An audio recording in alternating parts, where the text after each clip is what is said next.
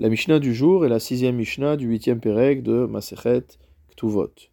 La Torah nous apprend que si jamais un homme décède sans donner d'enfant à sa femme, alors la femme se retrouve liée au frère du mari, qu'on appelle le Yabam, et elle devra l'épouser pour donner une descendance, pour donner une persistance au nom de son mari.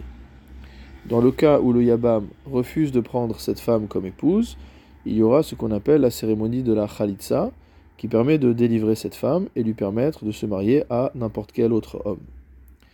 Dans la période entre le décès du mari et le Yiboum ou la Khalitsa, c'est-à-dire la réalisation de l'union entre le Yabam et son ancienne belle-sœur, ou alors au contraire le refus de la prendre comme femme, on appelle cette femme Shomeret Yabam, c'est-à-dire qu'elle est en position d'attente.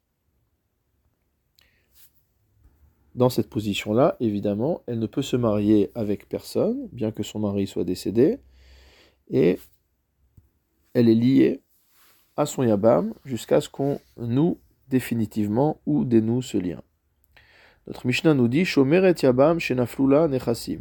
Une femme qui est dans cette situation-là et qui reçoit des biens, soit de sa maison, euh, la maison de son père, soit en héritage, etc.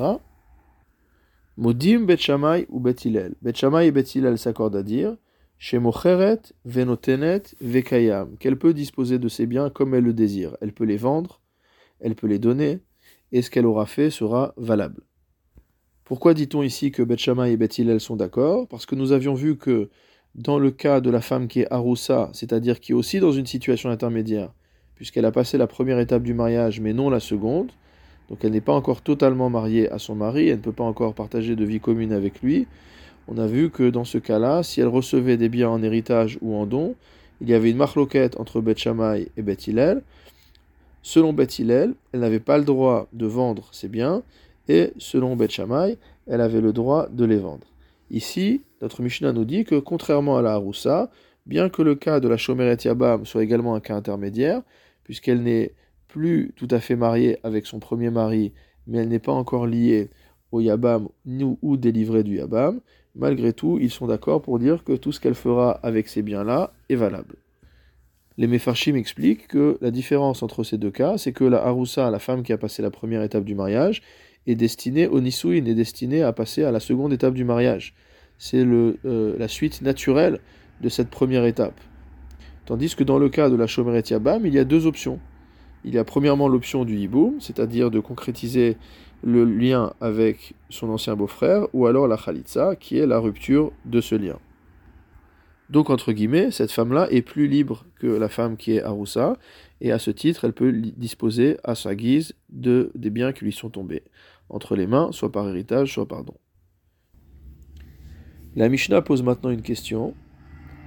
Si jamais cette femme, qui est en situation de Shomeret Yabam, c'est-à-dire que elle n'a pas encore été euh, épousée véritablement par le Yabam, il n'a pas décidé de faire le Yiboum, ni la Khalitsa, ni il a décidé de la libérer.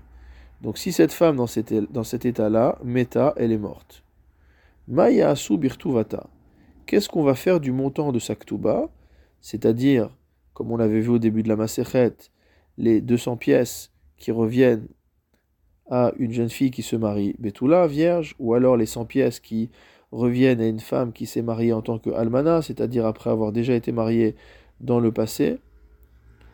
Et cela englobe également la nidunia, c'est-à-dire la dot que la femme a amenée avec elle et qui a été inscrite dans la ketouba, les biens qu'on appelle nirse tson barzel, c'est-à-dire les biens qui sont inaliénables pour la femme qui lui appartiennent, dont le mari peut profiter, mais de la valeur desquels il est responsable.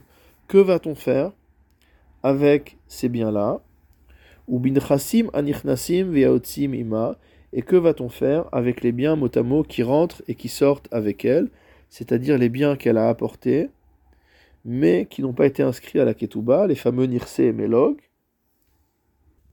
À ce sujet, il y a une discussion.